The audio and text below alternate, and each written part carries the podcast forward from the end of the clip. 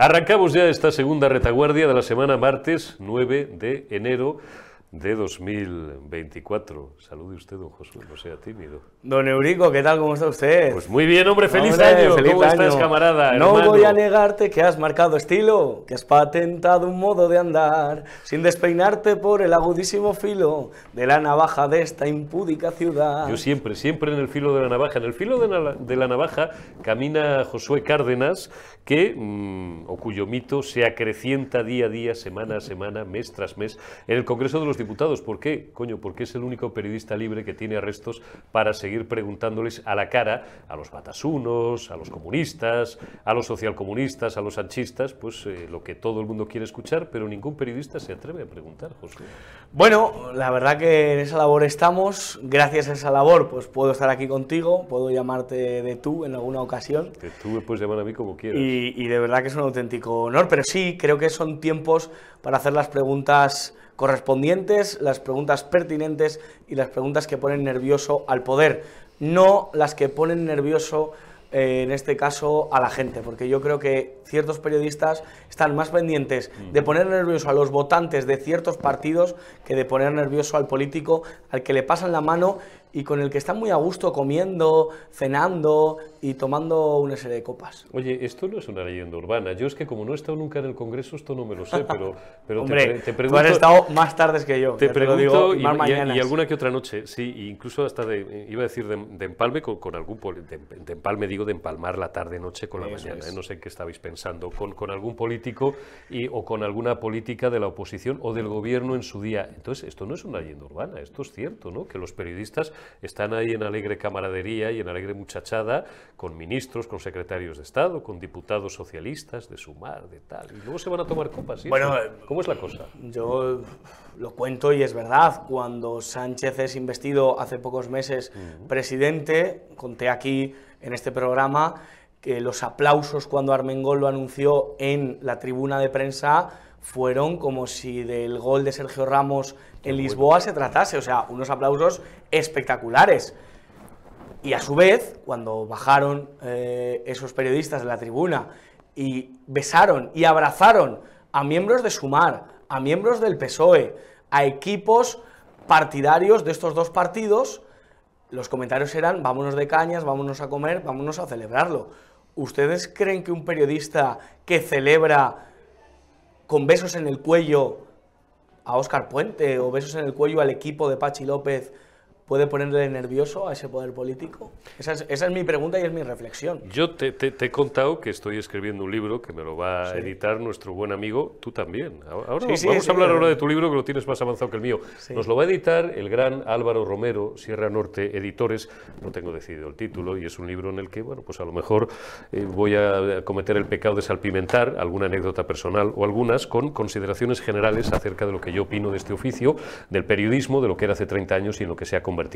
El capítulo 4, el capítulo 5, que ya lo tengo, y que habla de Dios te libre de los periodistas de partido, Dios te libre del juez de entrada, de acostarte con la criada y de los periodistas de partido. Y cuento algunas anécdotas que tienen que ver con lo que estás hablando. Bueno, en, esta legislatura, lo puedo contar porque es una realidad, muchos de los que fueron periodistas la pasada, que a mí me llamaban fascista, me señalaban, no me saludaban, eh, miraban para otro lado cada vez que yo pasaba, todos esos que agachaban la cabeza, que no me llaman periodista, sino me llaman panfletero, pues esos, esta legislatura han acabado. Periodistas de Infolibre, del Plural, de todos estos panfletos, del diario.es, han acabado en el gabinete de Armengol, en el gabinete de Moncloa, en el gabinete de Bolaños, en el gabinete de Yolanda Díaz, en el gabinete de los políticos del PSOE. Esos que la legislatura pasada iban de, oh, de puristas del periodismo,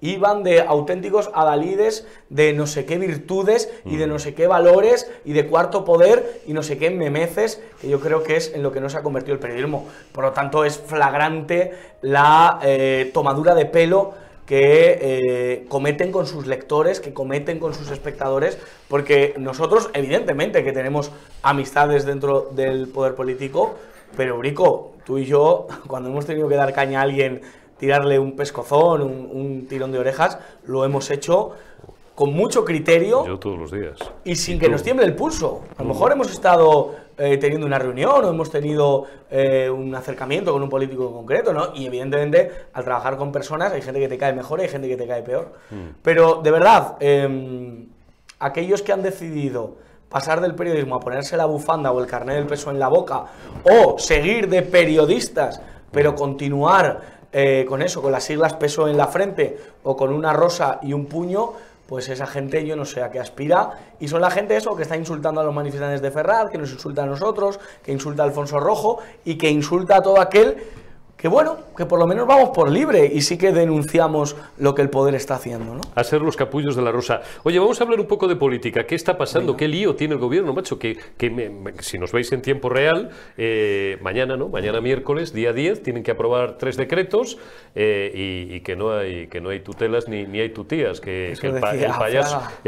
eso, eso lo dijo Fraga Aznar cuando rompió la carta. Que el payaso, el golpista de Waterloo, el fregonet, le llaman, el fregonet, que llevan mucho en la cabeza, que que, ha dicho que no. Y entonces ayer sale Santos Cerdán, joder, qué tardes de gloria nos va a dar el, el chofer. Buen chofer, ¿eh? Buen chofer, sí. El, el ex chofer de, de, Pedro Sánchez pues, se, se, hace, con perdón, se hace la polla un lío, porque le dice un periodista. La picha, la picha. Le dice un periodista, le dice, entonces el gobierno, Santos Cerdán, que no es del gobierno. Se ríe Carlos Peque, claro, no me extraña, pero si es que la, la, la actualidad, la actualidad de verdad, es que hay que tomarse la cachondeo, de verdad. Le, le, a un tío que no es del gobierno le pregunta un, un figura de estos, al que se refiere Josué, le pregunta si, si, han considerado retirar los tres decretos.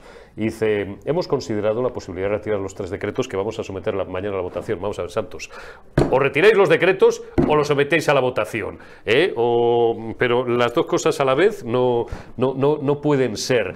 Pero entonces el tío carga con dureza, en, en la comparecencia de ayer, carga el tío con dureza contra los que se van a oponer a estos decretos de medidas sociales para, para, para ser el escudo de la gente, para no dejar a nadie atrás. Le dicen, ¿habla usted de Junts? Pues Junts va a votar que no. Y dice el tío, no, no, no, el Partido Popular. O sea que la culpa la tiene el Partido Popular. Bueno, ¿no han llamado a Vox? Pues, pues no sé, pero están a cinco minutos de llamar a Santiago Abascal de llamar a Ignacio Garriga también. Es, es, absolutamente tremendo. Hay que recordarle aquella canción a Santos Cerdán de no se puede querer a dos mujeres a la vez. Pues yo creo oh, que él está, está queriendo muchas cosas a la vez. Pero Antonio Machín lo explicaba, por lo menos. Este, este Efectivamente. Y al final le acabamos entendiendo a Machín. A Cerdán es muy Total. complicado entenderle, aunque intenta hablar, balbucear una especie de español. Vamos a ver. El Partido Socialista no nos puede vender como democrático lo que no lo es. No nos puede vender lo que es social lo que no lo es. No nos puede vender lo que es bueno para la gente lo que no lo es. No nos puede vender lo institucional algo que no lo es. El Partido Socialista, de verdad, no para de hacer trampas al solitario. No para de mentir. Realmente, de verdad, subir las tasas impositivas a la gente a aquel que paga la factura de la luz, que somos todos. Claro, ellos se la paga el erario público, pero el resto de ciudadanos que lo pagamos nosotros, de verdad, es una medida que, que vertebra a la sociedad, que constituye una realidad social, que ellos utilizan un lenguaje que la gente no entiende. De verdad, una persona que trabaja, que se esfuerza, ¿va a estar mejor con estas medidas? Yo, sinceramente, creo que no y sabes y conoces mi conciencia social y conoces que realmente siempre apuesto por medidas que van encaminadas a hacer más llevadera la vida a los que menos tienen. No, sé, no eres precisamente realidad. un neocom ni un ultraliberal no, peligroso. Ni, ni, ni, mucho menos y critico ese tipo de doctrina. Por eso. Pero, pero me parece que el PSOE va siempre de lo que no es. Igual que en su día iba de antiotanista y consiguió eh, convencernos a todos que la OTAN era maravillosa, pues igual ahora van de sociales, van de socialistas y los que son son unos mangantes. Hoy otra vez, el diario ABC nos lo pone de manifiesto, aunque el ABC a veces eh, fluctúa entre la verdad y lo que no lo es, hoy ha tomado declaración al chofer de los ERE al chofer del señor Guerrero. Oye, que, cuenta, cuéntanos que eso. en paz descanse. No, pues, pues el chofer del señor Guerrero, al señor Guerrero al que tuve oportunidad de conocer muy bien, por una anécdota que te he contado antes of the record, pues eh, familiarmente no pues, quieren, no quieren ustedes teníamos saberlo. contacto. Yo no, yo no participaba de las fiestas ni de ni de la labor eh, extra parlamentaria que llevaba a cabo el señor Era una Guerrero, anécdota ¿no? más bien de carácter no sé, familiar. sin Familiar, efectivamente. Sin entrar en detalles. Eh, efectivamente. Pero le conocí, tuve la oportunidad de hablar mucho con él, de pasar vacaciones juntos, y, y- y era un señor que, claro, como, como todo aquel eh, que tiene que dar cuentas ante la justicia, siempre se siente él la víctima, ¿no? Y, y nadie reconoce el delito. En la cárcel nadie te va a reconocer que él le pegó la puñalada a la señora, ¿no? Pues eh, en este tipo de delitos eh, tampoco, ¿no? Y el señor Guerrero hablaba de haber sido estafado, de haberse fiado, y se fiaba precisamente del chofer. Era el chofer en quien, eh, digamos, a- señalaba el dedo del señor eh, Guerrero, que era, como muy bien sabe la gente, ese, eh, el cargo era de trabajo, era, Era director, general, de, trabajo de la Junta de Andalucía. Un puesto era por ni debajo con- del ni consejero. consejero ni viceconsejero, No, era director general. Director general, ¿no? Y entonces, em, lo que sucedía es que este chofer se encargaba de ser un poco el, el testaferro, de El, ser un el poco- recadero. El recadero. Hay una palabra nada. muy fea en castellano que es palanganero. Que, Sí. que, en fin, el recadero, porque a lo mejor le consigo. Bueno, estoy. Y, y, otra- y otras cosas, ¿no? Pero que, claro, que él Sí. dice que hacía lo que el otro le encarga. Oye, mm, ve y. Esto hipotético. ¿eh? Ve y cómprame lo que sea. No, no, eso lo ha dicho, ¿eh? O sea, lo, lo ha reconocido el propio chofer en estas declaraciones al ABC, con unas cantidades que son grotescas. En una Andalucía, la región más pobre de Europa. Unas o sea, cantidades que son disparatadas. piensen ustedes- De 20.000 o 25.000 euros al mes, ¿puede ser? Sí, sí, sí. 25.000 euros al mes en cocaína, en copas, en todo esto, ¿no? Eh, eh, piensen ustedes en cualquier región de Bulgaria y no es tan pobre y ni tienes las tasas de paro, de desigualdad y de mala sanidad y de mala educación como en Andalucía, ¿no? Entonces, en medio de ese contexto, esta gente llevaba a, a gala y llevaba a cabo este tipo de cosas, ¿no? Entonces, mm, de verdad, ¿sois los más sociales? O sea, mm, tenéis todavía, os queda un atisbo de legitimidad moral? ¿Os queda todavía un alarde de superioridad moral? ¿Os queda todavía algo de decencia? Yo creo que no, Eurico. Yo creo que el Partido Socialista es un partido que tiene que agachar la cabeza e irse de la política española. Porque ha causado tantos estragos, ha causado tantos males. Es tan perjudicial para la vida de los españoles tener unas siglas como las del PSOE. En todos los campos para nuestra gente del campo, para nuestra gente de la industria, para nuestros jóvenes, para nuestros ancianos. Los únicos que han vivido bien del Partido Socialista son los que han pertenecido a la secta socialista. Son los únicos que han formado parte de la red clientelar. Son los que han participado, han comido del plato y han sido eh, cómplices de todas las barrabasadas que ha cometido este partido. Entonces, cuando ahora Cerdán o cualquiera, la María Jesús Montero, el Pachi López, el Óscar Puente, Pedro Sánchez, la, la, la Lastra, hablen de lo social, de verdad, eh, mm, que se les pongan puntiagudas las orejas, porque no son de fiar. No son de El fiar. Partido Socialista no es un partido de fiar. El Partido Socialista, ya les digo, es un partido muy peligroso y es un partido del que tenemos que pasar página. Oye, el 18 de febrero hay elecciones en Galicia. Sí. Andan, claro, vamos a ver, encuestas, preencuestas. Yo he leído dos, hemos leído dos en los últimos días. Una de Sondase, que es eh, probablemente lo más prestigioso que hay en Galicia, por la voz de Galicia, y la del día siguiente no sé, era Voz Populi, eh, ya no, no sé qué periódico era. Eh, bueno, eh, la grandísima oblea, la- la- el grandísimo bofetón que se pegan los socialistas. Eh, la de la voz de Galicia le daba 39 al Partido Popular, la mayoría absoluta, os voy situando, eh, porque para los que no seáis gallegos, 75, entre 2, 37 más 1, 38. Esa es la mayoría absoluta en Galicia. 39 le daba la voz de Galicia, 41, 42, que fueron los que tuvo Feijó en las, últimas, antes de dejarle a, Rueda el, sillón del, del Pazo de Rajoy, del Palacio de Rajoy.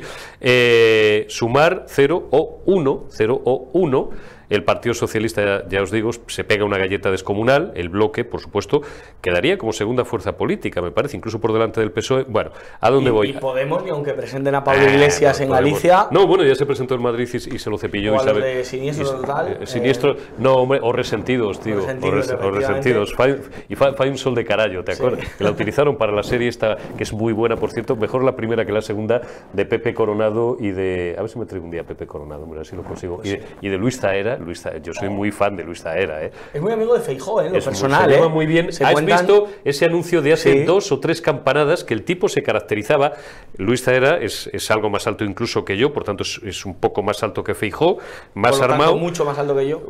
No, bueno, tú, oye, tienes estatura medio hispánica. Y, pero, oye, se caracterizaba también, joder, es que era su doble. Sí. Es que era su doble. Además, calcaba perfectamente, le, le imita su tono, sus inflexiones. Bueno, han aparecido unos plastiquillos, unas bolitas de plástico, y el PSOE ha dicho, coño, otro Prestige. Como dijo el bueno de Antonio Miguel Carmona, un abrazo, ¿eh?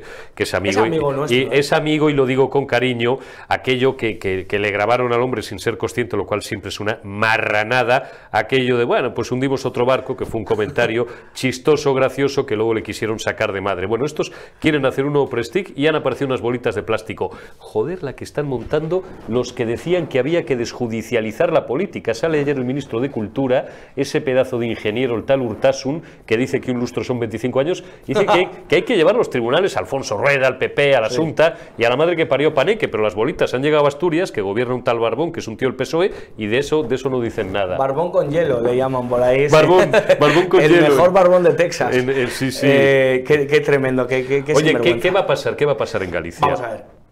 En Galicia va a ganar el Partido Popular. No. Sí, sí, sí, sí. ¿Qué me dices? Exclusiva. exclusiva. Becker, pon cartel de exclusiva. Exclusiva. En Galicia. Para, para la cinta, Batuque. Para la cinta, Batuque. Eurico, en Galicia va a ganar el Partido Popular. No, pero es verdad. Vamos a ver. Pero va a ganar hasta con mayoría Sí, absoluta. va a arrasar el Partido Popular. Vale. ¿Por qué? Porque las campañas de la izquierda ya no se las cree ni el que asola Nah, manteca. no cuela, en Galicia no cuelan. no. En Madrid, El gallego no, es inteligente. Pero ¿te acuerdas ahora eh, lo de los hilitos que dijo María Los hilillos, Rajoy? los hilillos. Hilillos de plastilina. hilillos de plastilina. Joder, Rajoy ahí se cubrió, Sí, ahí se cubrió también. 2000, pero 2001, bueno, ¿no? Sí. ¿Os acordáis que aquí en Madrid la que montaron los médicos, que no eran ni médicos, iban a los chinos, la gente de izquierdas pagada por más país Sí. y se compraban Se compraba la bata. Los, los sinvergüenzas se compraban un batín y se iban Se ahí. compraba la bata. Se- no sabían ni dónde estaba el esófago y, y se, y se- y se iban a las manifestaciones. Ahora vamos contigo, a Mónica, ¿eh? Ahora- sí, a la ahora- ahora vamos a la meme de Mónica. Pero, pero se iban, se ponían el batín eh, y se hacían los médicos, que es una cosa que hay gente que lo hace en la intimidad, pues estos lo hacían en manifestaciones. ¿De qué sirvió? Mayoría absoluta de Isabel Díaz Ayuso, consiguieron victimizar a Ayuso y mucha más gente crearon el efecto contrario y mucha más gente reaccionó Ahora lo, lo votando el, a el efecto Streisand, Isabel- lo llaman los, claro. los listos estos de redes. que- Sí, sí, sí. Efecto- Yo soy menos listo y entonces no, no le llamo de esa manera. Pero es la realidad. Entonces, cuanto más azucen su maquinaria eh, mediática, que cada día está perdiendo más adeptos, cada día hay más gente que despierta, Claro. cada día hay más gente que no, No, vive no, en el mundo de las sombras En el mundo mediático. y sale a la sí, luz. Sale a la luz. Sale de Que la esta es la luz. De la caverna de Platón. Yo, Eso es. eh, he hablado muchas veces de aquel profesor de, de filosofía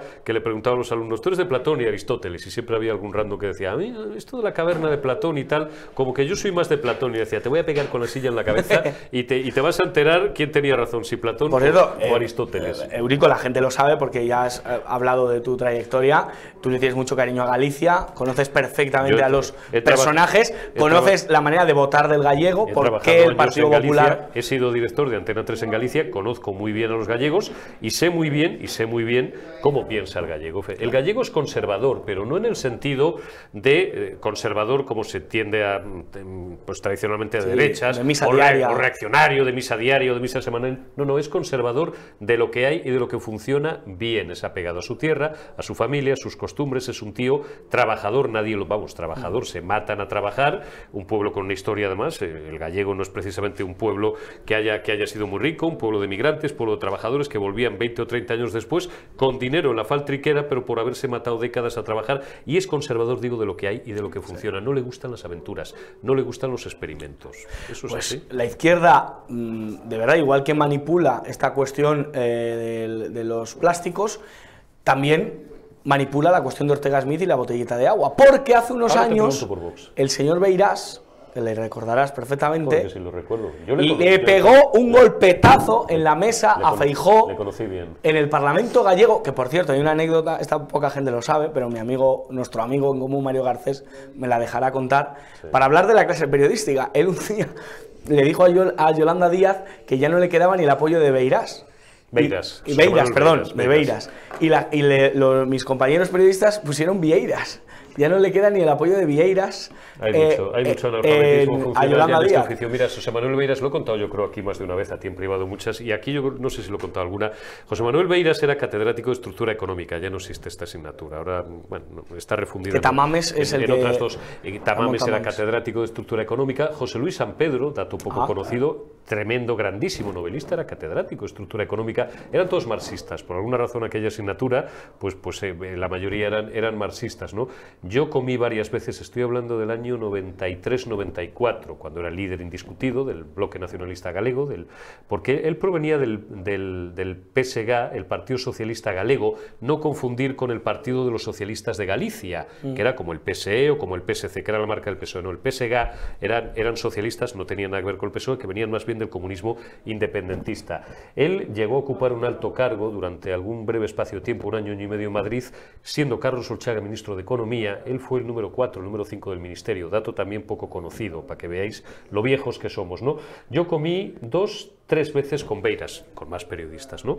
Sobremesas como las de Anguita, que te he contado muchas veces, hasta las seis, las seis y media de la tarde, hablando en castellano, ¿eh? hablaba en castellano, un español, pero yo me manejaba muy bien en gallego, pero hablaba un, un, español porque había corresponsales que eran de Madrid joder, oye, tú no eras marxista, pero si te, tirabas media hora más con él, salías marxista. O sea, tenía una cabeza arquitecturada. Hay, hay grabaciones, supongo, de la época. O igualito que Yolanda Díaz. Igualito que Yolanda Díaz. Hay grabaciones o de la época. Belarra. Un día montó un pifostio con don Manuel Fraga Iribarne, que en gloria esté, y terminaron insultándose en latín. Esto es real, año ochenta y tantos finales de los 90, 91, porque la primera mayoría absoluta de Fraga, cuando echa ya al pobre Gerardo Fernández Albores, el 89, insultándose en gallego, estaban la Portomeña y todo, que eran los consejeros de Fraga y tal, estaban así los tíos, los tíos alucinaban. Los tíos terminan gritándose e insultándose en latín. Eran dos colosos intelectuales. Luego Beiras, pues no es que se volviera loco, estuvo, pasó un, en una ocasión o en dos por el psiquiátrico de Conso, en, Santiago de Compostela. Mm. Y este le ve la anécdota cuando el tío se, se quita, los gallegos dicen se saca, se saca el zapato y, o sea, no es que le pegue un puñetazo al escaño de Feijó, es que años antes se había sacado el zapato delante del escaño de Fraga y empezó a dar con el zapato remedando la celebérrima escena de Nikita Khrushchev en la ONU cuando se quita cuando se quita el, zapato. Ahora, bueno, el primero al que traiciona a Yolanda es a José Manuel Beiras. Efectivamente.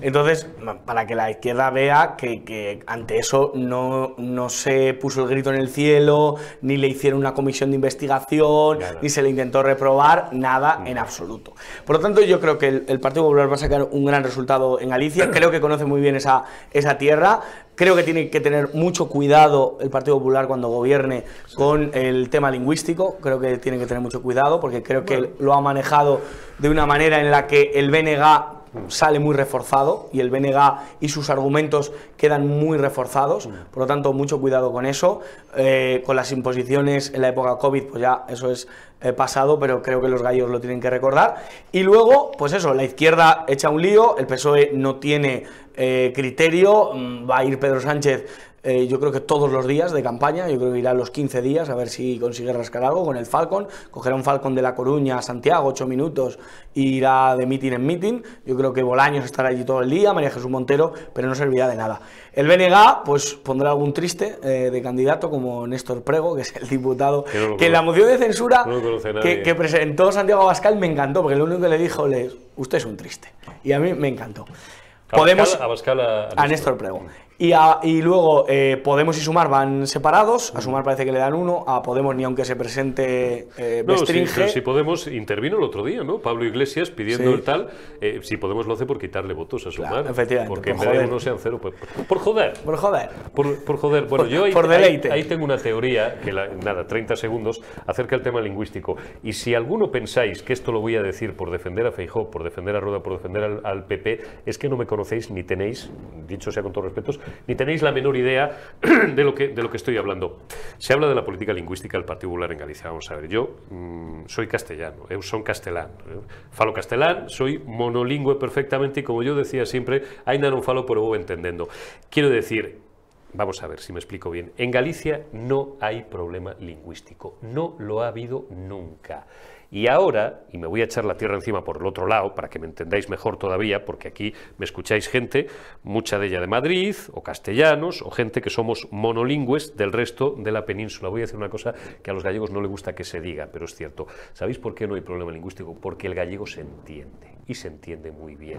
Y en Galicia está tan normalizado el uso del gallego, y yo lo he vivido porque he estado tres años allí, y además, joder, he sido director de un medio de comunicación, no he sido un país, con todos los respetos a todo el mundo, no he sido un paisano random, bueno, pues que trabaja en una oficina tal, no. Me, he manejado con muchísima gente. Allí la gente cambia constantemente del castellano al gallego, del gallego al, o al español, del español al gallego, del gallego al español. Tú estás tomando un vino, la Rúa do Franco en Santiago de Compostela, eh, asente falate galego, fala galego, de, de, repente se te ponen a hablar en, castellano si ven que tú eres de Madrid, o que eres de Sevilla, o que eres de tal, en, entre ellos falan galego, otra vez, no hay ningún problema lingüístico, de verdad, no es como en Cataluña, no os quiero yo decir ya, eh, como el euskera, ¿no? que no lo hablaba ni Carlos Garicoechea, no lo habla ni Pachi López, no lo habla nadie. Pachi López se gastó 200.000 pavos o no sé cuánto y no aprendió ni a decir Caixo Sermoduz, buenos días, ¿no?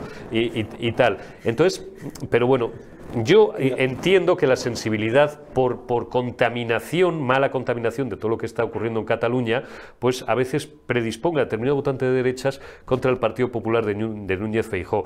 Recomiendo a todo el mundo siempre un libro de alguien tan poco sospechoso como don Manuel Fraga Iribarne, que no era nacionalista ni era, era autonomista, bueno, fue presidente de la Junta, que es O regionalismo de onte a ose, el regionalismo de ayer a hoy de Alfredo Brañas gallego, uno de los intelectuales, nivel Donoso Cortés, nivel Ramiro de, bueno, Ramiro de Maeztu, uno de los intelectuales más poderosos de finales del 19 y primeros del 20, por supuesto conservador o de derecha si lo preferís, donde explica muy bien ese concepto del regionalismo, no confundir con el nacionalismo. Y hasta aquí ya, ya me callo y sigo dejando hablar a Josué Cárdenas, porque de Galicia yo quería puntualizar algunas cosas que a veces se utilizan, no desde el desconocimiento, pero bueno, desde una visión a lo mejor de quien no es puramente gallego y a lo mejor tiene una visión aproximada de, aquello. En Galicia barre la derecha, barren los nuestros, que al final es lo, Va a ganar el PP eh, hasta en la luna, ¿no? Como el gallego que hay en la luna, que, ha, venido del Ferrol, pues eso va, a votar al PP. Eh, para que votaran a Fraga. bueno, yo lo voy a decir entera, esta letra que estaría prohibidísima hoy, para calentar las marcianas, sí, para que votaran a Fraga, sí. y, tal. El consellero toca a la gaita. Y la, y la última, eh, el último partido que nos queda para analizar es Vox. Vox, vamos a Vox. Háblame de Vox te dejo la pregunta abierta. Háblame de Vox, porque en las últimas semanas se ha, y en los últimos meses se ha escrito, se ha publicado de todo y en sea, primero Galicia, todavía Vox, a día de hoy, estamos grabando la retaguardia, no tiene candidato para Galicia. Dijo, no lo tiene. Pregunta seria, ¿eh? de verdad, sin ironía, porque no tengo información el, acerca el plazo se cumple el 15 de enero. Anoche Ricardo Morado, que estuvo en Vox, que ya no lo está, que lo conocemos bien. Fue candidato, fue el último candidato. Fue el último candidato, bien. Eh, por, la Coruña, por La Coruña eh, publicó el nombre de alguien, no, no, lo conozco, la verdad es que no lo conozco, José Fernández o algo así, como candidato, pero no es oficial. No, no, no es oficial. Ya se lo digo. Ayer Santiago Abascal dio una rueda de prensa que todos han podido escuchar, la emitimos aquí en Periodista Digital.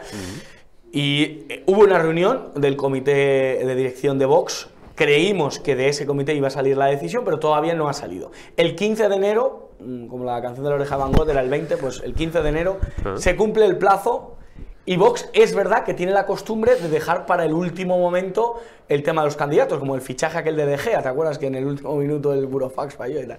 Bueno, espero que no les falle el burofax, pero es una costumbre en Vox que es verdad, o sea, no es una cuestión de Galicia. Como, como Florentino, vamos. Puede ser, puede ser mejor o peor estrategia, pero pasó en Andalucía. ¿Cuántos días estuvimos elucubrando que si Macarena al final? Que todos sabíamos que sí, pero Vox oficialmente tardó en anunciarlo. Lo de Juan García Gallardo se conoció pues, vamos, Gallardo, tardó muy poco, o sea, pues, tardó mucho no sé en conocerse. Si pocas semanas antes del inicio, antes del inicio de la campaña. incluso antes del inicio de la campaña. Entonces, es la estrategia de Vox. A mí me parece de verdad que creo que el, vacío de información lo rellena la falsa información. A mí no porque la gente demanda esa información. Pues como, lo has dicho tú, ya no tengo que decir yo. No me parece una buena estrategia, pero bueno, cada uno en su casa hace lo que quiere. Sonaba el nombre, que no sé si tú tienes el gusto de conocerle, del nieto de Fraga. ¿Cuál de ellos? Sonaba el nombre, ahora mismo no, no, no recuerdo el nombre exacto, pero un nieto de Fraga que me han desmentido, ¿eh? No va a ser No, no, Lo ha no publicado no sé a quién te refieres. Yo- nuestros excompañeros Al del único pariente que yo creo que está retirado de la política hace muchos años, que no era nieto, era sobrino, era José María Robles Fraga, hace muchísimos años Sí, que fue no. secret- secretario de Exteriores del PP, pero de Este ahí es, para, de este ahí para nieto, abajo ya no, nieto no que conozco. lo que me han contado es que no tiene eh, aspiración política y que no se va a presentar. Ajá. Así que bueno, vamos a ver. Lo que es verdad es que Galicia es una región que siempre, eh, bueno, pues Vox no es que haya tenido abandonada, pero a pesar de que la abuela Bascal es gallega, pues siempre es una región que ha habido gente que se ha quejado de que ha faltado desde la dirección de Vox cercanía hacia ellos y que bueno, que, que- que la verdad que faltaría más estructura de partido porque es el único sitio, recordemos, la única región de España donde no tienen representación y por lo tanto donde eh, cuesta más eh, construir desde cero, ¿no? Claro, porque Entonces, bueno, en las el- encuestas en País cero a Vasco Vox. tienen, tienen un representante. Tienen una, Amaya representante, Martínez, que es Amaya, una, una valiente Eh, por Vitoria, por, por Álava, por la provincia de Álava.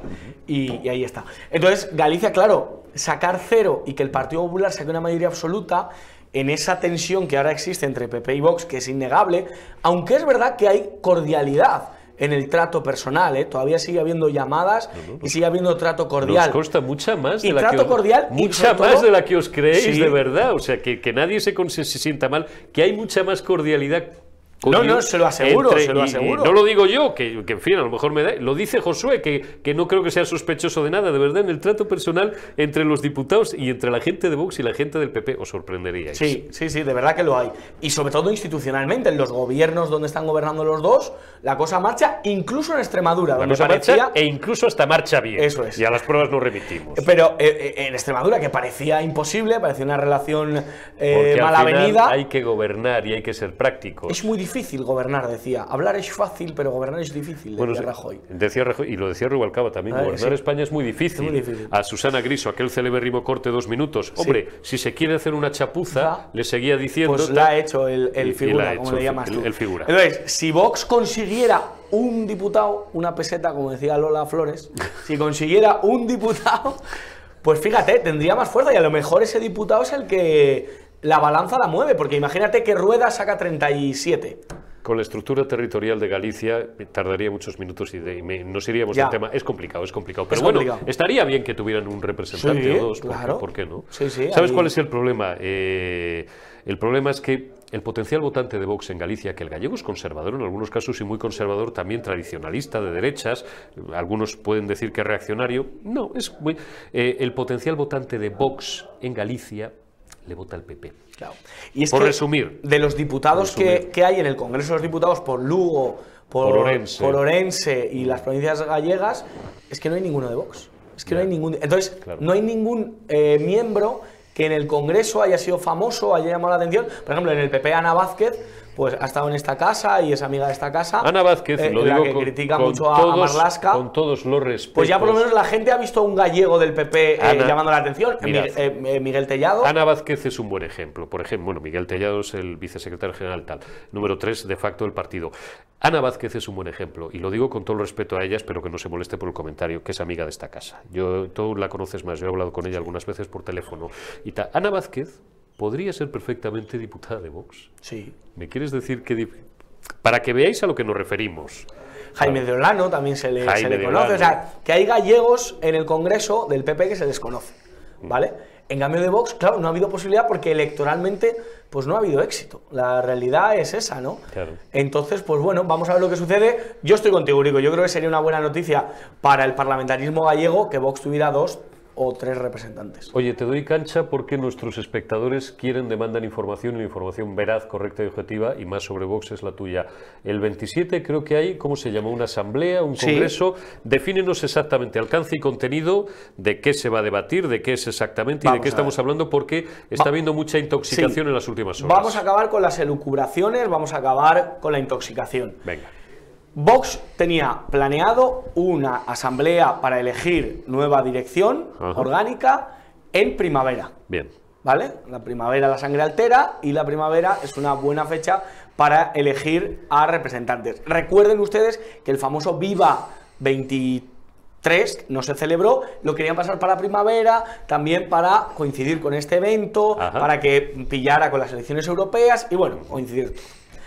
¿Qué ha hecho la dirección de Vox? Pues mm, viendo cómo están desarrollándose los acontecimientos, viendo eh, cómo está sucediendo las cosas en España y viendo cómo está actuando Pedro Sánchez, pues han decidido adelantarla y convocar una asamblea extraordinaria el 27 de enero. Es decir, Abascal ha decidido adelantar el Congreso en lugar de en primavera el 27 de enero de este mes. Bien. ¿Qué se elige en esa asamblea? Entre otras muchas cosas, se enseñan las cuentas a los afiliados para que se deje hablar de esos millones que se están hablando, de no sé qué. No Es- sé, no sé a, qué, a qué millones te refieres. Bueno, que se deje hablar de todo eso. Las cuentas van a ser públicas, están presentadas en el Tribunal de Cuenca, eh, de Cuenca no, en el Tribunal de Cuentas. En el Tribunal, Estás- estás buena. en el Por- Tribunal de Cuenca. Nos ve mucha gente de Cuenca, ¿eh? Vendrá no Iván sé. Vélez por aquí, por cierto. Ah, de hombre, qué Cuenca grande, qué a la grande. burbuja, o sea que tal. Pero bueno. De- y- las casas colgadas, por no las casas colgantes que os cuelgan y con razón, las casas colgadas. Eso, lo que le cuelga es a, a otros otras cosas. Venga. Entonces, en el Tribunal de Cuentas han presentado. Tengo muy buenos amigos en el, en el gabinete o en el apartado económico de Vox y os aseguro que están bien presentadas. Se presentarán, se presentarán en esta asamblea y se elige presidencia del partido. O sea, Vox. Por mucho que le llamen estalinista, por mucho que le llamen un partido hermético y totalitario, Vox es un partido en el que el afiliado tiene voz. Es verdad que se cambiaron los reglamentos para que aquí eh, eh, Pedro, el que pasa por su casa, Perico, el de los palotes, eh, juntara 10 amiguetes y pudiera crear un, eh, digamos, un espíritu de zozobra y un clima de desasosiego dentro de la organización. una lanza en favor de Vox, ¿eh? aunque a alguno le sorprenda. ¿Conoces algún partido en el que eso no sea así? Pues esa- a eso me refiero. Entonces, Vox lo que ha hecho es poner unos requisitos, digamos, de mayor altura eh, para poder presentarte a la presidencia. Para que Entonces, no llegue un random de fuera en una palabra que sea comunista, por ejemplo, tal, y te reviente el partido Eh, con 100 colegas. Totalmente, con Cosas 100 que o se con hacen. 10. O sea, que eso 10. se podía hacer con los anteriores eh, con los anteriores Estatutos. estatutos del partido. Entonces que mucha gente dijo, "Ah, Vox se ha convertido." No, Vox lo que ha hecho es tener un poco más de rigor y un poco más de criterio. Entonces, ¿qué es lo que hace falta? Bueno, pues si alguien le quiere disputar a la persona que ya ha dicho que se va a presentar, que es Santiago Abascal, que yo personalmente te digo, eh, ¿concibes un Vox sin Santiago Abascal, eh, Eurico Campano? No. O sea, yo creo que es la piedra angular. No. Yo creo que es la persona que hace que las gentes vayan a meter Sí, una con- papeleta. sí concibo un PSOE o lo que quede de, de ese partido traidor eh, sin Pedro Sánchez. Sí concibo un PP sin, sin Alberto Núñez Ah. Eh, bueno, Podemos y Sumar, como son excrecencias ideológicas, no las valoramos, pero no concibo Vox sin Santiago Abascal. Yo te lo cual lo- tiene su yo he parte, votado bu- su parte buena y su parte mala. Voy a dar otra exclusiva. Venga. Yo he votado a Vox No en me, alguna no me- ocasión. no me sí. fastidies. Yo- ¿Cómo que en alguna yo- ocasión? No, no, yo he votado Bueno, a no, no, Vox. no, no, tú has votado a Vox y alguna cosa más. Y lo que, Eh, y lo que ¿la me ha llevado no? en alguna ocasión a votar a Vox ha sido la figura de Santiago Abascal. ¿Ah, yo- sí? Sí. O sea, Yo- tú, tú votas liderazgos. Yo voto a la persona y a mí Santiago Abascal no, no solo me cae bien como me puede caer bien el churrero de mi esquina que me cae muy bien. pero que no le votarías. A lo mejor sí, porque Igual- me parece igual un hombre sí. afable y me parece un hombre eh, ¿Tú eres cercano. más, eres más de churros o de porras? Yo soy más. Vamos a ver, en España el concepto churro está cambiando. Eh, eh, sí, lo que llamamos churros en Madrid, hay en sitios que es la porra. Es que en de Madrid el toda churro la es kilométrico. Tú vas a comer un churro, no voy a decir ninguna bueno, provincia. yo- yo soy para más que de no churrito. son así los churros, joder. Yo soy más de churrito. Más de churrito. Sí. Yo, soy- yo soy más de porra. Eso es. Entonces, los de la UIP sí que son de porra. Pero bueno, eso ya es otra, otra Abascal. cosa. Abascal. Abascal. Creo que es la figura fundamental de Vox y creo que su liderazgo, yo creo que nadie lo va a poner en tela de juicio. Hay voces que hablan, y fue una información de nuestra voces compañera Maite, Loureiro, Loureiro, Ortega Smith, Javier Ortega Smith, que quiere presentarse. contenido. Bueno, tiene todo el derecho a presentarse. Ayer lo dijo Santiago Abascal. Pero eso es verdad, ¿se quiere presentar? No me consta. No me consta. Lo que sí es verdad. ¿Quiere reunir avales? a No- mí, no a mí lo que. a- vamos Yo a no tengo ni idea, no tengo información a ese nivel de Vox. Les conozco a todos ¿Quieres, desde que, hace mil años. ¿quieres que te cuente cosas, Eurico? Cuenta, joder, ¿no? Cuéntaselas aquí al respetable. Javier Ortega Smith, es verdad que, claro, por, por las circunstancias que ha habido ocurriendo en el partido, Bien. Javier Ortega Smith se ha, habido, se ha visto de alguna manera, Obligado. no, con menos foco o, con menos Ah. participación dentro de la nueva dirección de Vox. El que era el, el- el antiguo secretario general, El ahora ya dos. no lo es. Número dos del partido, ya no lo es. Ahora, Dimite ¿quiere después de la crisis de Macarena El número dos ahora es Buxadé, ¿no? No. ¿No? Número el número dos, el número Vox, el número dos si creemos que Javier Ortega Smith era dos como secretario general, el número dos sería Ignacio Ga- Garriga. Garriga. Por cierto, se ha fallecido su padre, le mandamos un abrazo, Un Y, un, y un queridísimo saludo a Ignacio Garriga. Javier Ortega Smith Javier Ortega. se va a presentar. No nos consta. Es una posibilidad. Ayer Santiago Vale, Abascal vale, le dio esa posibilidad. Vale, ya está. Porque, porque Ortega Smith puede creer que otra dirección del partido es posible. Si se presentara el supuesto hipotético, tú que conoces muy bien a estas Necesita alturas, lo mucho, cuento. me- mucho mejor que yo, podría, por, por, por ir al turrón, podría reunir en torno a un 25 o un 30% de los apoyos de las bases de Vox. Para presentarse necesita un 10% de los Sí, avales. Sí, sí, ya, ya, eso lo sé. Pero podría llegar a concitar, no sé, tres de cada diez afiliados de Vox. Pregunta que te hago, que conoces bien la organización. Y pregunta sin ninguna carga, lo vuelvo a repetir porque hay mucho ya que está ahí, ¿eh? me tiene como el conejo en la diana, sin ninguna intención de nada informativa. Tres de cada diez afiliados de Vox podrían considerar que Ortega Smith debería de ser un relevo a Bascal. Porque esto lo he leído, a mí me parece un exceso, pero no lo sé, porque no conozco la organización. Yo creo que ese 7 punto. de cada 10 elegirían a Santiago Abascal. Bueno, vale, me has contestado. Bueno, sí. Yo creo que, que Santiago Abascal es, es la persona. Yo, yo lo creo. Este tipo de movimientos en política, Josué, se hacen no tanto para destronar al líder, sino para decir, "Ch, aquí estoy yo.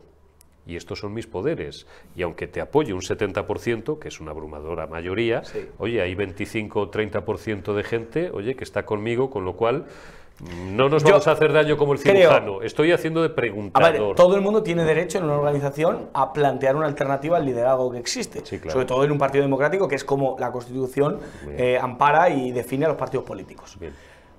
Pero creo que en este momento, Eurico, tal y como estamos, ¿tú crees que es necesario, es justo y necesario, como se dice en misa, es nuestro deber y salvación presentar una alternativa? Yo lo que presentar creo, y lo he eh, un cisma, porque sería un cisma. Claro que sería un cisma. No sé, No sé si no si sería un cisma, pero sería presentado como tal, que es mucho peor. A lo mejor no era un cisma, pero sería presentado como tal.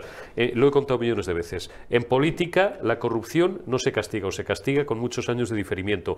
Lo que el elector castiga en política es la división o la sensación de división interna. Que es verdad sería que una torpeza. ningún líder es eterno. O sea, se Bueno, murió vale, Fidel, bueno, vale. se murió Francisco joder, Franco, se murió Fraga. se murió Fraga, o sea, se, ha- o sea, se va muriendo. Felipe no se ha muerto, pero le quieren matar civilmente. Felipe Albert Rivera González. se fue, Bueno, Pablo Albert- Iglesias Albert se fue. Rivera estuvo un ratito por la tarde, Pablo Iglesias también, y, y- y, bueno, la vida sigue. Y la vida sigue, te quiero decir. Pero creo, de verdad, que en este momento. Yo me iré de aquí, se quedará Josué Cárdenas. o me iré yo y seguirá Eurico Campano. Te No, quiero decir que no, hombre, la vida sigue por igual, edad. ¿no? Decía Julio Iglesias. La vida sigue igual. Entonces, yo creo que dentro de eh, el partido Vox, quien sigue vertebrando todas las, voy a sonar cursi, pero todas las sensibilidades es Santiago Abascal. Bien. Porque yo creo que un Iván Espinosa que sigue siendo afiliado de Vox, Y un referente, cuidado, ¿eh? Iván sigue siendo mucho la Iván. gente le echa de menos. Hay mucha gente. Ayer o anteayer vi un total de él en no sé dónde, en un TikTok, vamos, magistral. Sí. Y Entonces, además un señor ¿eh? que se ha, se ha, No, bueno, no, se no. ha- se ha Y a mí echado a un me lado consta- y no le habréis oído ni una mala palabra acerca de me, Vox ni de la me dirección consta que no se va a presentar a estas primarias. Hombre, no, si se es afiliado, ¿eh? Sigue siendo afiliado. Bueno, vale. Macarena no me consta tampoco que se vaya a presentar. Pero Macarena sigue siendo afiliada. Yo ¿o creo que no. Yo es que con Rompió Ma- el con. Macarena yo me hago, me hago un lío tremendo. No Rompió el quiero, no quiero cebarme con ella, porque, en fin, como creo que es de sobra Rompió el carné conocido, como hizo mi- mis críticas Leguina. iniciales, mis idas y después mis vueltas con Macarena Olona, yo ya no voy a decir nada más, Y- porque, porque hay personajes en la política como en la vida que dices, yo, mira, cuando dejas de entender a la gente ya no sabes muy bien de lo, que- de lo que, pues mira, ya dejan de interesarte. Entonces yo creo que Santiago Abascal se presentará y algún, a lo mejor, oye, algún, algún miembro de Vox Murcia en el que mm, ah, hubo una división en la pasada legislatura.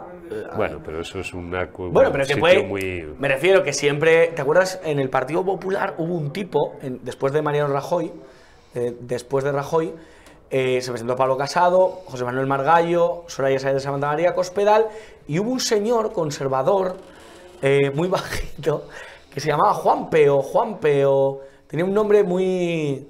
Juanra, yo creo. Juanra, Juanre, que decía que iba a renovar el PP. Bueno, Bueno, es que como has dicho bueno. Murcia, pensaba que te ibas No. a ir a etapas muy anteriores No, y no. pensaba que me ibas a hablar de Juan Ramón, es que yo soy muy viejo ya, Claro. de Juan Ramón Calero y No, de- después de Rajoy, después de Rajoy, se- eh, aquel me- congreso. no me acuerdo, no sé Se presenta Margallo. Pablo Casado, María. Juanra, yo creo que se llamaba Juanra, era de Ávila. No me acuerdo. Bueno, pues este hombre. Bueno, pues algún Juanra de la vida, algún tipo así de, de Canarias, puede ser que alguno se presente. De Vox Canarias. De Vox Canarias. Eh, de Vox, claro, Vox Canarias, recordemos que no pudieron presentarse por un problema de listas. No pudieron presentarse. Esto lo está diciendo Cárdenas. Pues si lo digo yo, me estarían cayendo bleas ya en el chat, hasta en el carnet de identidad, macho. Vox, Vox tiene 3 millones de votantes, Vox es un partido serio, creo. Pues claro que sí, es el tercer partido de este país, pero alguien discute eso. Y yo creo que Santiago Abascal va 8 y 3, 11, Pedrito. 8 y 3, 11. 11 no, 11 300, ¿eh? Por redonde, 11 millones 300 mil españoles son votantes del PP y de Vox. Sí. Jódete, Pedro.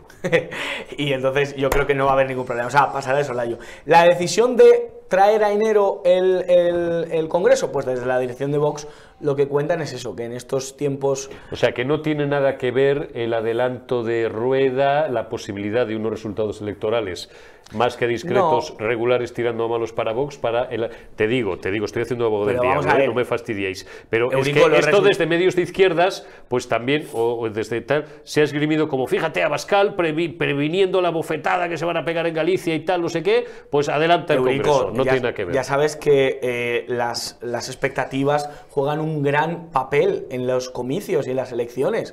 ¿Cuáles son las expectativas de Vox en Galicia? sería no, precisamente, no trenzar una estrategia para deshacer eso, es al revés. Pero si es que no me vale el argumento. Claro, por eso a, mí me parece lógico que hayan adelantado. Pero si es que eh, quienes, quienes publican esa basura para intentar hacer daño, criticar a Vox, no se dan cuenta de que lo están alabando. Porque si eso fuera cierto, que no tengo yo claro que sea cierto, lo que sería es eh, la manifestación de una estrategia inteligente por parte de los estrategas de Vox.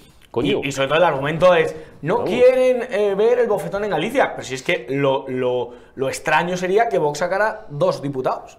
O sea, la expectativa es que saque cero. Lo extraño, sería, independientemente de los resultados en Galicia, lo extraño sería que esperaran a un resultado, vamos a dejarlo un incierto en Galicia, y después ya si es un mes y medio después convocaran a la asamblea, coño. Claro. Eso sería de primero de columpios de política.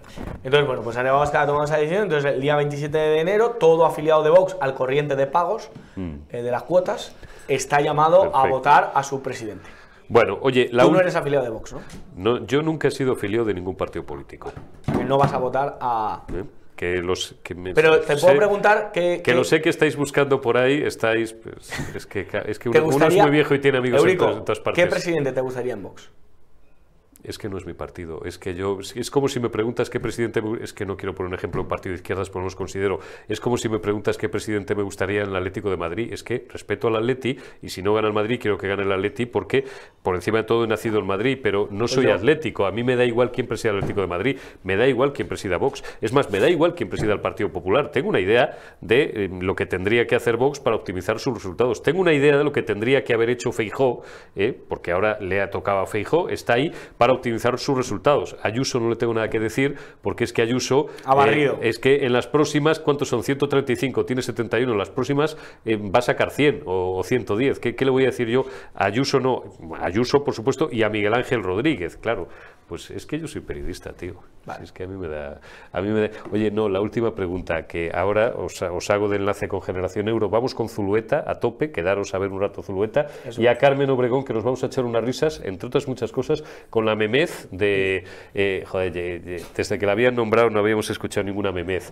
Oye, eh, lo de las bajas. Tú mañana te autopercibes ah. con gripe, tío, llamas a Alfonso Rojo y le, oye Alfonso, mira que, que es que tengo una gripe del carajo y tal.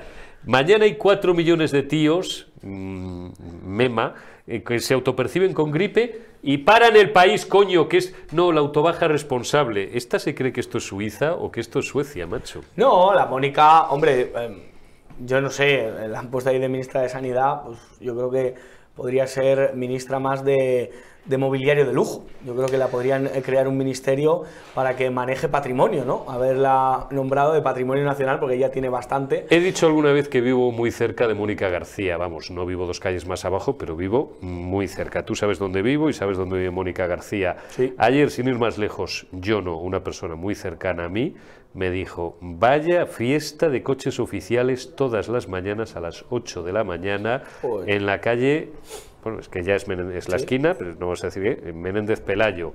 Y, no te dice, pero viven, es, digo, sí, vive en esa esquina justo. Dice, joder, había, no sé, me dijo tres o cuatro coches. Pues era Mónica García. Entonces, yo de una persona que va dando lecciones, otra que va hablando en lo social y de verdad. Eh, ve un pobre y le da asco. Yo creo que Mónica García. Hace así como Pedro con la mano, ¿no? Efectivamente, se, limpia, se, limpia, las manos. Se limpia la mano. Entonces, bueno, esto de las bajas, pues, pues ya les digo, es, es una medida simplemente, pues eso, para, para, para, que la gente la aplauda, para que mucha gente pues pueda llamar a su jefe, que no está mal, ¿eh? que la gente llame a su jefe y le diga me quedo en casa. Mm. Yo creo que yo no soy muy amigo del trabajo, pero, pero sí que creo realmente. Bueno, pero salvo, salvo en periodista digital, tío, eso a Rojo no se lo hacemos. No, a Rojo no, porque le quiero mucho, a Alfonso Rojo le quiero mucho pero es verdad no, no podemos hacer eso. Pero aquí nadie se autopercibe. Aquí nadie se autopercibe con gripe porque aquí no nos entran ni las balas. No aquí, no, aquí no entran ni los rojos. La realidad es que en una España en la que eh, eh, podemos eh, sumar. Los rojos, no Alfonso, que se, ayer, perdón, perdón, es que esto lo tengo que aclarar. Ayer hizo, tenemos un chat, lógicamente, de trabajo, un grupo de WhatsApp por el grupo y tal, ¿no? Y entonces puse una no miniatura. Puse, no, coño, pero es ah, que lo que voy a contar es, es, pertinente, es pertinente. Pongo una miniatura muy buena que hizo, no sé si fue Cristina o fue Bárbara, eh, la, pasó Carlos Pecker por el grupo, una miniatura de un café que grabamos hace unos días, Alfonso y yo, ¿no? Eh, es una sección maravillosa que se le ocurrió a Alfonso Rojo, Café Rojo, eh, que la, no sé si la suben a Instagram, me parece, o a nuestro TikTok. a la gente le está gustando mucho. La gente le está gustando, bueno, pues, y, y entonces Café Rojo y Bertrán, que no lo había visto, dice, coño, dice, hizo una broma Bertrán por el grupo y dijo, esto de rojo suena un poco a comunista, jajaja, ja, ja. era una broma evidentemente. Y entonces yo dije una cosa que tampoco es mía ni es original, dije, en este país la única izquierda buena es la de Nadal y el único rojo bueno es Alfonso. Porque antes he dicho que aquí no se nos cuela ningún rojo de estos, que algunas veces se nos pone alguno aquí enfrente. Sí, nos ponen pegatinas, nos intentan quitar la bandera de España, pues no lo conseguirán. Entonces, eh, Mónica García, claro, que ha participado de un gobierno y está participando de un gobierno que deja a la gente autopercibirse lo que le da la gana, florero, mujer, eh, osito de peluche, ornitorrinco, pues, ornitorrinco, pues evidentemente cómo no te vas a autopercibir con gripe, salmonelosis o, tuberculoso. O, bolita, de plástico. O bolita de plástico. Oye, Josué, lo que está claro, Eurico, y lo dejo bien claro, yo no me pongo la mascarilla yo no me la voy a poner. Cuidado con YouTube que nos pegan el estacazo. ¿eh? Vale, pues yo no me la voy a poner. Cuidado yo no me pongo el trapo en la boca. Que nos pegan el estacazo. Yo no me pongo ni en un centro médico, ni en, uno, ni en un metro, ni en ningún sitio. Ni en este programa. Josué Cárdenas. Gracias. Una hemorragia de satisfacción. Quedaros a Generación Euro con Zulueta, Carmen Obregón, que le vamos a dar un poco a la de, la, a de las, las bajas autorresponsables y os vamos a hablar de más cosas. Ya veréis, os van a interesar. Hasta mañana. hasta dentro de unos minutos en Generación Euro.